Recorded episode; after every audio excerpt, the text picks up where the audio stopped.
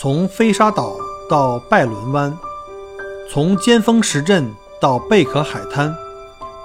从巴罗沙谷到沉船海岸，请跟随麦克郭一起，让我带你走入精彩的澳大利亚。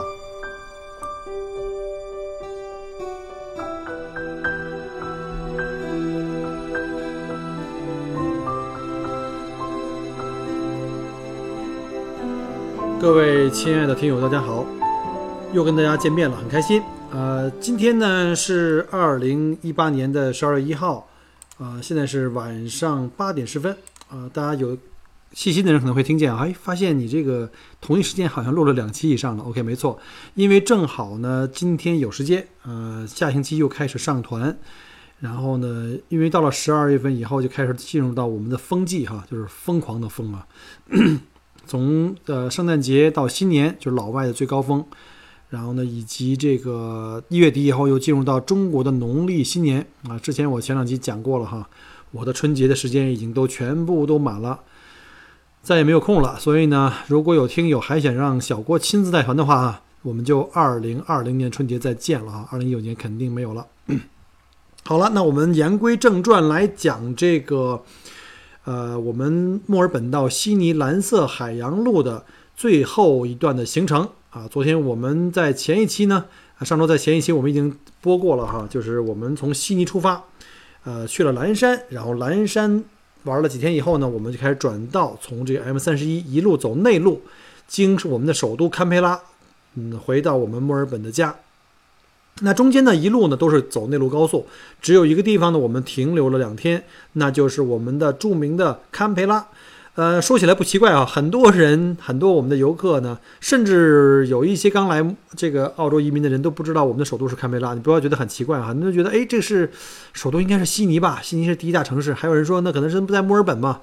呃，首先啊，如果你要是说在墨尔本的话，这还对了一半，最起码呢，在这个。呃，一九零一年这个澳大利亚建国呢，当时的首都是在墨尔本的哈，在墨尔本二十七年，后来才迁到了现在的堪培拉，而悉尼呢，从来没有当过一天首都哈，这个悉尼的小伙伴们不要不开心。呃，我们结束了蓝山行程呢，就一路沿着这个高速呢，就奔向了首都堪培拉。那到了首都了，那既然来了，肯定得去一下我们的国会山国会大厦，对吧？就好像大部分的外地同胞来到了北京啊，那一定要去一下天安门广场啊，对吧？看看这个大会堂啊，看看这个呃纪念碑啊，还有天安门广场这个天安门啊，还有旁边这个国家博物馆啊，这这都是属于这种地标性建筑。所以我们去了堪培拉以后呢，也是无一例外。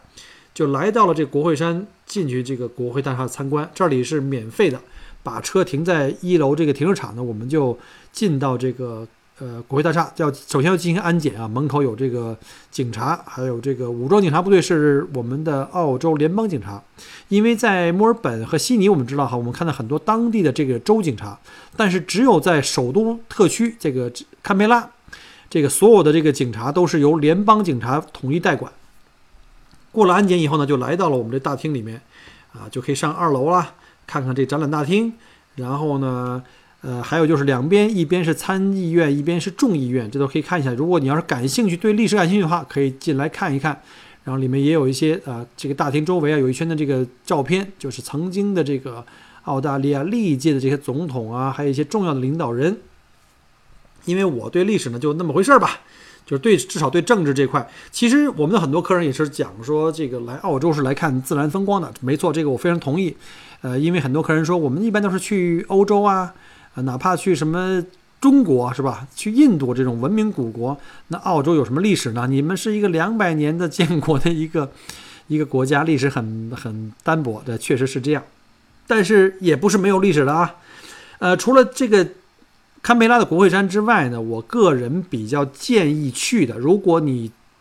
让我来讲说，如果说去堪培拉有什么好玩的，那在我看来就一个理由，那就一定要去一下堪培拉的战争纪念馆。我们知道，在澳大利亚各个州，还有尤其像这种大城市，包括像墨尔本呢，我们当地都有自己的战争纪念馆。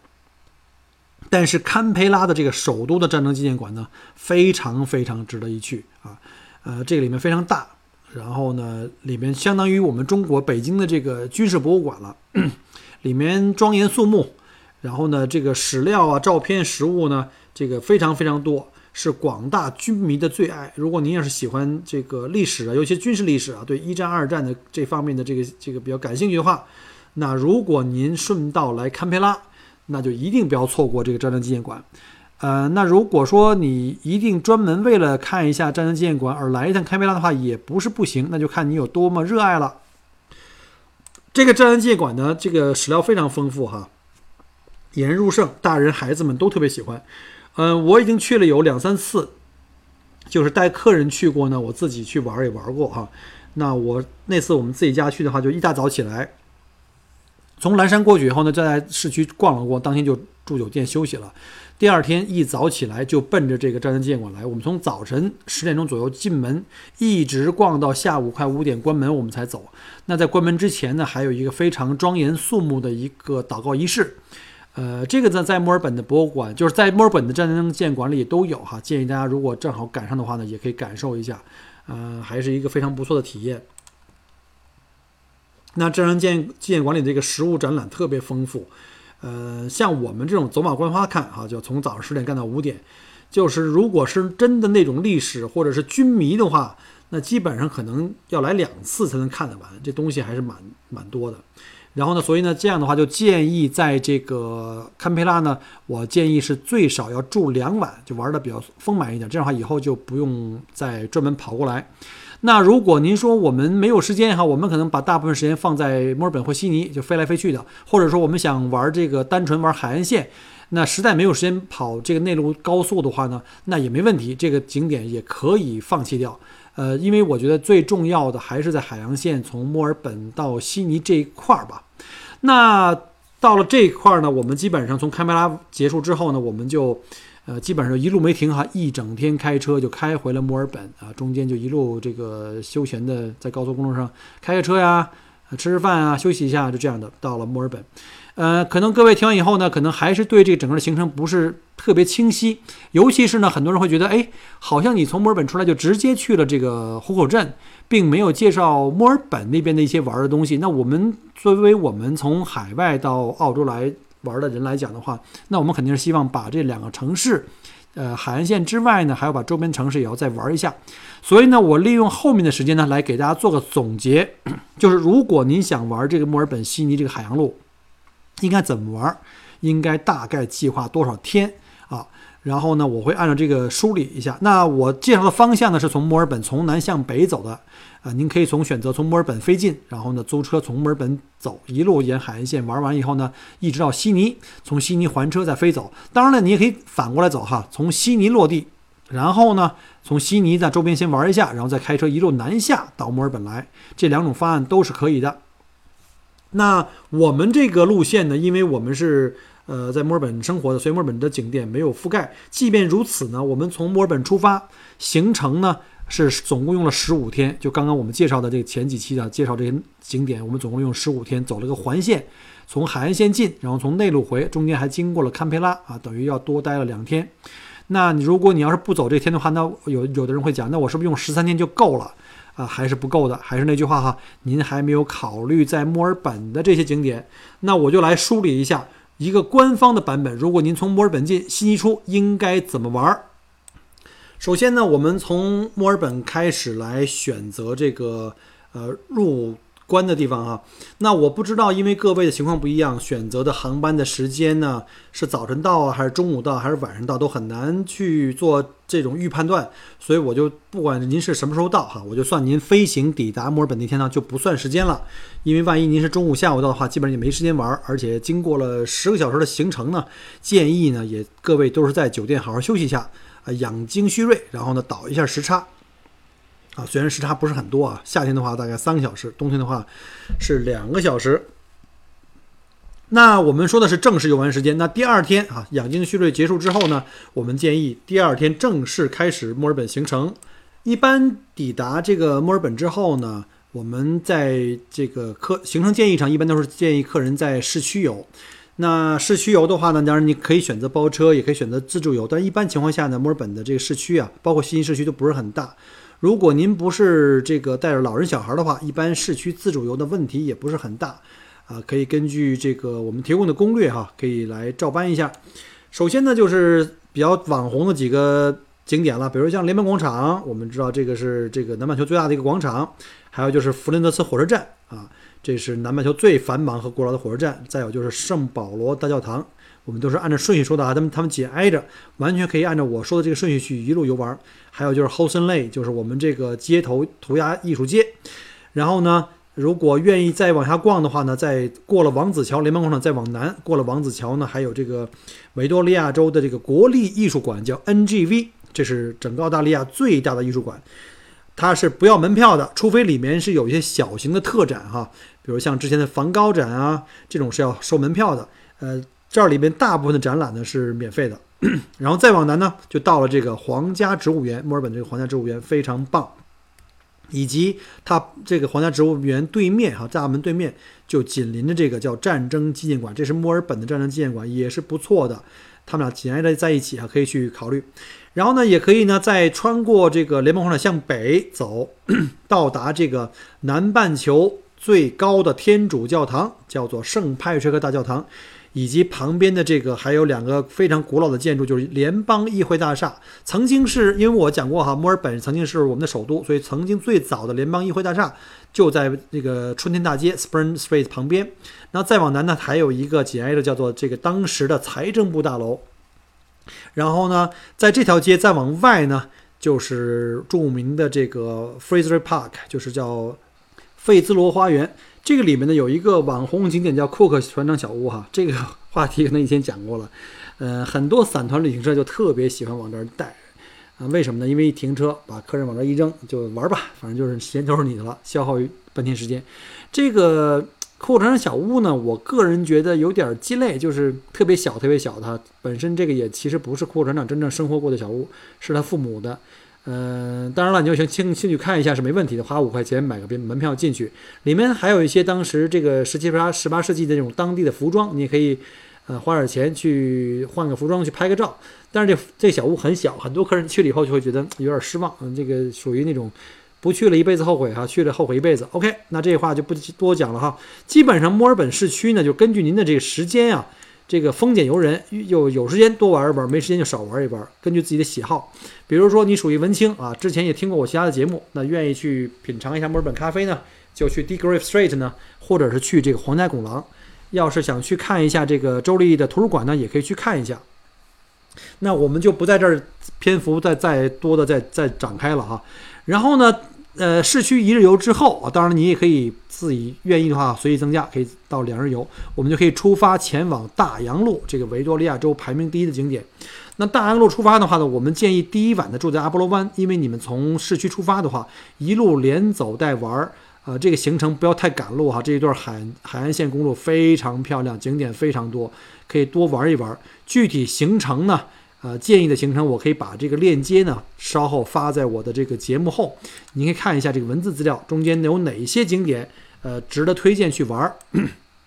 甚至我的很多在墨尔本的老乡，我的邻居，他很多景点都没从来没去过啊，所以呢，我给的这都是干货。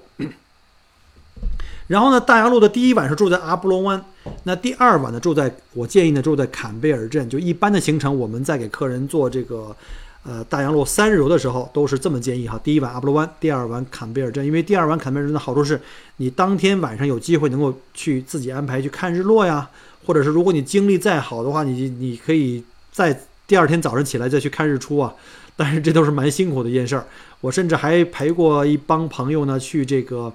呃，找一个光污染很小的，离这个小镇十几公里的地方去专门去拍星空。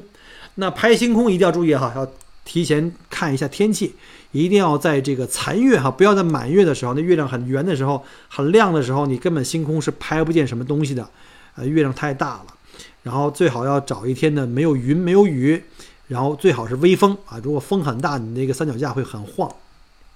好了，又扯远了哈，我们就再往下说。那从坎贝尔镇再出发的下一天呢，我们可以说是第四天，呃，就前往呢维多利亚州的一个重点景点呢，就是淘金小镇巴勒瑞特。呃，这儿有一个苏芬山金矿，现在是维多利亚州的一个著名的景点，这是一个历史遗迹。可以令你一下子穿越回到这个呃十九世纪中后期啊，全球第二次唐呃淘金浪潮的发源地，呃。带过就是参加参加过我我的团的这个客人也都听说过哈，就是如果没有苏芬山和巴勒瑞特金矿的这个发现呢，就没有美国 San Francisco 在华人圈里叫旧金山这个名字来历。好了，如果想了解的话呢，可以再看我另一篇的这个介绍哈，关于淘金小镇的介绍。那第五天呢，我们第四天从淘金小镇回来后，可以回到墨尔本来住，但是我建议呢，就不要住在市区了。因为呢，从淘金小镇回来以后呢，我一般会建议客人住在这个墨尔本东南区啊，东南区的这个叫华人旺区，尤其像什么格兰威利哈小郭的这个家附近。因为经过了五六天的这个行程以后呢，一般的这个客人都开始要怀念中餐了，所以呢，来到格兰威利住的好处就是这边大把的这个中餐馆和这个华人超市，可以供大家来选择。然后呢，我们从东区呢，从格兰威利出发去到。剩下的景点基本上就不用再走回头路了。那我们在格兰威利住了以后呢，就是第五天我们出发呢，就可以去就近啊，旁边开车半个小时到达丹利弄山，可以去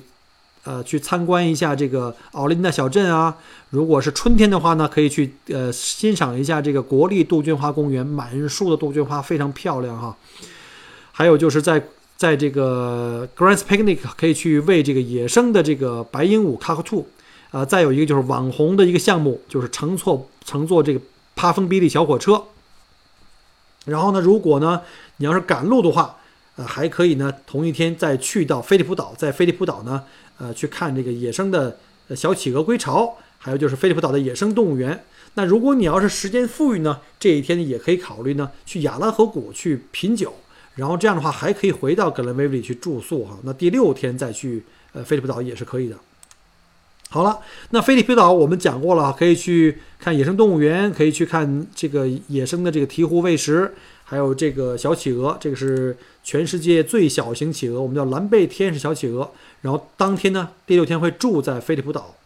那第七天呢，我们就可以安排从菲利普岛呢一路开车前往澳大利亚大陆的最南端。这个也就是我最开始这个第一期节目并没有写。呃，这个菲利普岛去 Watson Prom，因为这个地方不管是菲利普岛呢，还是这个 Watson Prom，都都是我们以前经常去过的。那我们自己出发的话，就不会再去 Watson Prom 了。但是如果各位要是开这这条线的话呢，强烈建议呢要去一下 Watson Prom，因为这个地方呢是澳大利亚大陆的最南端。呃，非常非常漂亮的一个度露营地哈，是度假地。然后呢，号称呢是这个维多利亚州最美的这个露营地啊，尤其像什么有几个沙滩，像什么这个呃 Squeaky Beach 了，是我特别喜欢的一个沙滩。还有像 Norman Bay 啊，都是很好看。第八天呢，我们从 Wilson Prom 出发。当然了，就是这个这儿有一个一点要注意哈，Wilson Prom 属于国家公园，这边的这个露营地呢非常紧张，尤其到了旺季的时候，小木屋也好，包括你要是想开房车也好，基本上是很难订到的。那通常如果你没有提前订或或没有订到的话呢，也没关系，你可以在当天呃 Wilson Prom 玩完以后呢，在这个日落前呢，来到这个在这个呃大陆架上面的另外一个小镇叫做 Foster，在 Foster 住啊，这小镇呢也方便找酒店。那第八天，我们可以从 f o s e r 出发，一路开车去了这个 Lake Entrance，就是我们呃第一集我们刚开始开篇的时候讲的我们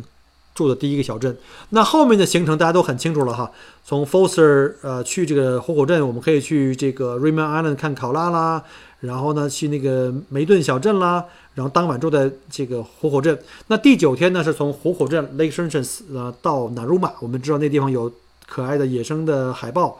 还有呢，就是在潘布拉吃生蚝，然后呢，在这个呃小镇的这个防波堤上呢，可以看到这个澳大利亚盐。那第十天从纳鲁马开车到著名的杰维斯湾，就是那个最白沙滩，以及第二天要去这个呃坐船出海看海豚。第十一天。呃，第十一天呢，跟我们原的行程设计的可以不太一样，你不一定非要去马上去悉尼，因为你们是跟我们不一样哈，你们是要从悉尼坐飞机走嘛，所以我倒建议呢，从十一第十一天开始呢，可以从杰维斯湾，呃，开车呢直接走内陆呢去到蓝山，入住卡通巴小镇，然后呢，第二天呢就在蓝山玩一下的话呢，可以从蓝山再开往悉尼。那悉尼的话，您就可以考虑是不是跟我们一样是住在曼丽海滩呢，还是考虑到市区？那如果第一次来悉尼的话，我建议呢，可能住市区可能更会满足你们对悉尼的这种期望。但是有一个特别的建议呢，就是非常不建议呢各位自助。就是自驾开车的这个客人呢，开进这种澳洲的大城市，像墨尔本和悉尼。墨尔本还好一点哈，可能我说到这儿的话，我的悉尼的小朋友们就小伙伴们都不同意，就都不开心了。因为墨尔本的城市呢，这规划横平竖直，你看一下 Google Map 横平竖直，这道路相对来说还比较好开，而且墨尔本人呢，摁喇叭的比较少啊。我小声点说啊，你到了悉尼啊，哇塞，堵车比墨尔本堵车的厉害哈。然后呢？悉尼人好像性格比较急躁啊，这个经常外地的司机如果要是开得慢一点，路线不熟，路口有点犹豫的话，那后面此起彼伏彼伏的这个按喇叭的声音比较多。呃，这个我估计可能跟悉尼人这个泼辣热情呃比较接近哈。这个不是在这个这个黑我们的悉尼的小伙伴们啊，这只是各地的这个民风不同。所以呢，在这种大城市开车。呃，右舵车不是很熟悉，尤其是城市的，在城市间的这个交通规则呀，要比在这个郊区开车要复杂很多。包括像悉尼很多单行线市区，然后呢，很多地方呢就是限时啊，这个时间呢是可以右转的，啊，到了高峰期就不可以右转了。不好意思啊，这个可能是遛狗的都回来了，我们家那两个狗现在非常的兴奋，还属于亢奋状态中，大家就忍受一点哈。所以呢，建议在悉尼市区呢，我们可以在进市区以前找一个。城乡结合带，您那个车公司有那个 depot 的地方呢，把车还掉，然后呢租一辆这个 Uber 啊或这样的就是出租车呀，呃带着您的行李再到这个悉尼市区来住，这样的话进市区您就不会那么头疼了，而且悉尼市区根本没办法停车啊。我有好多客人租车，最后的结果是什么呢？在市区因为违法停车，就违规停车，或者是没有看清下面的小字啊，什么时间段停啊，或者超速啊。或者逆向停车呀，反正总而言之，呃，贵了包堆儿啊。最后罚款的那个量呢，比他租车贵好多。所以呢，大家尽量不要这个，不要犯同样的错误哈。这是小郭的这个金玉良言。可以把车停在郊区还掉以后呢，打车进市区。那如果在悉尼市区住的话，住哪里呢？我一般建议呢是两个地方，要么呢就在这个环形码头附近住，因为这样比较适合你们步行自助游悉尼。比如像这个住环形码头以后，你可以步行去这个。呃，环形码头、海港大桥、悉尼歌剧院、皇家植物园，然后呢，稍微近一点往回走呢，进到市区有什么圣玛利亚大教堂，还有什么悉尼大学，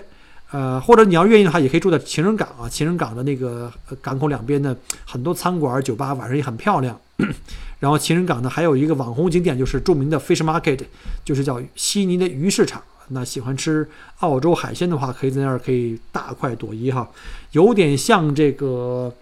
有点像这个日本的东京的驻地市场哈，但是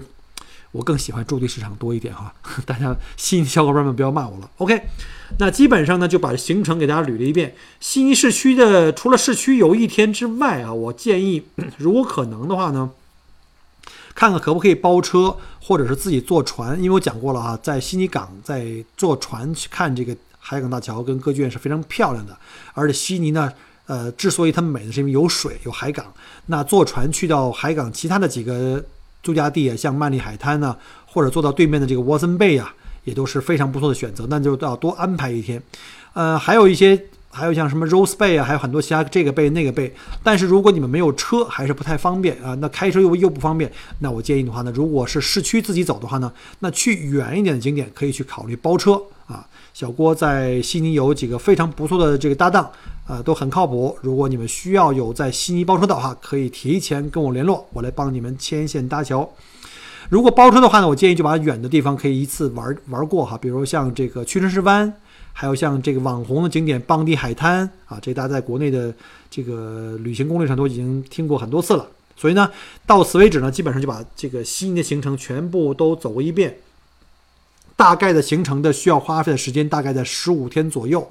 那丰俭由人，如果您觉得还有更多的时间，还可以再丰富一点哈，可以玩的更多。所以呢，一般来讲的话呢，像墨尔本和悉尼两地一进一出，不管是这种海洋路的自驾游，还是两边的这种飞行的话呢，我建议各位的考虑的时间在十二天到十五天，这个比较完美。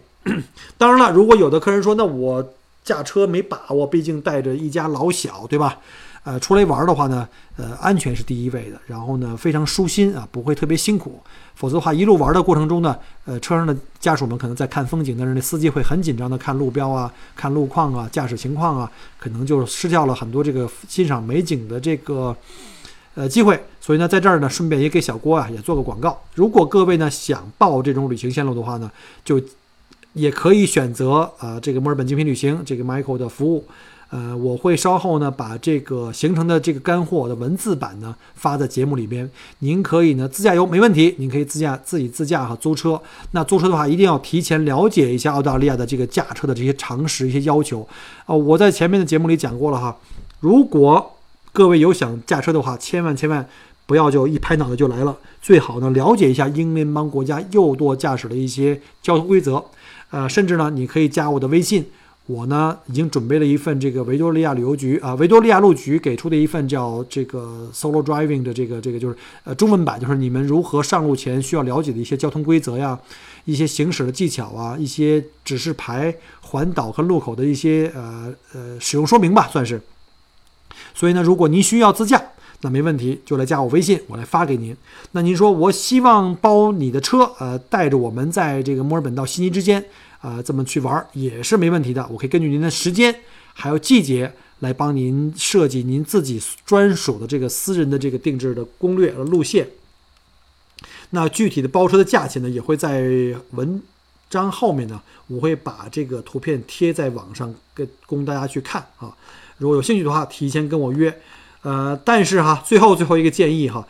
强烈建议。啊，要躲开这个中国的农历新年，那是太可怕了。还有就是这个澳洲的这个旺季，还有就是这个像什么圣诞节，圣诞节一般都在每每个年的这个十二月，呃十五号、二十号左右开始，一直到一月中旬。可到了一月下旬呢，就开始了农历新年的这个，因为有的时候新年是在一月底，有时候新年是在二月初。啊，而且呢，中国人爱前后借假嘛，所以一般都会在一月中下旬开始，一直到二月底前后，都是我们中国人的旺季。所以这段时间来的话，一定要提前做准备哈。今天也是花了很多口舌，在跟我的客人们在解释，你这个叫行程赶紧订酒店，否则订不到了，或者门票订不到了。呃，这星期应该有两个客人因为行程的这个酒店订不到，像坎贝尔港有一天酒店根本订不到，我们就改了行程改。定在这个阿布罗湾，而且呢，酒店的价格巨贵啊，巨贵到什么程度？平时三百多一晚的酒店，那天是一千五百澳币。您不要觉得惊讶哈，三百澳币到一千五百澳币涨了五倍，为什么呢？因为那个酒店老板也很聪明，他搞这个大数据，到那天 Booking.com 的酒店预订量已经超过百分之九十了，很多酒店呢就把这个房间呢从这上面拿下来，不再往外卖了，临时卖给那些。就是这种，就是佛系旅行啊。我们说这临时决定的，我临时决定要来，哎，对不起，酒店就我们家这一间房了，一千五百澳币，要住就来，不住就算。这个有过这个前车之鉴了啊，您不要开玩笑。我们在市区比较贵的酒店，像什么皇冠呐，旺季的时候也就才五六百块钱一晚，平时的话大概是三四百块钱一晚。但是到了景点那个小镇，可能就那么五六家酒店，全部都满。到那时候是一床难求啊，一床难求，所以呢，希望你们能够理解澳大利亚这个接待能力是很有限的，千万千万不要佛系旅行，一定要 plan ahead，plan ahead，重要的事情要说三遍，提前计划啊，不是计划个头。所以呢，有什么问题啊，欢迎在节目后面给我留言啊，不管您用不用小郭的服务都没关系，如果需要一些基本的技术支持。啊，那就加我的微信。如果向我索要这个《独立驾驶之路》这本中文的澳洲驾驶秘籍，也向我微信索取吧。那好，那这期节目的话呢，就是我们墨尔本悉尼蓝色海洋路的最后一集的一个大结局啊。希望大家看在我辛辛苦苦录了这几集的份上呢，帮我点个赞再走呗，要不然你也不好意思啊。好吧，那我们下期再见，拜拜。很荣幸您的收听和关注。如果您喜欢我的节目，请您把它转发分享给您的朋友们。同时，也欢迎您线下跟我留言互动。除了喜马拉雅，也欢迎您加我的个人微信。并关注我的旅行服务公众号“墨尔本精品旅行”。我给大家准备了很多关于澳洲旅行的资讯和攻略，请您跟随我一道走入精彩的澳大利亚。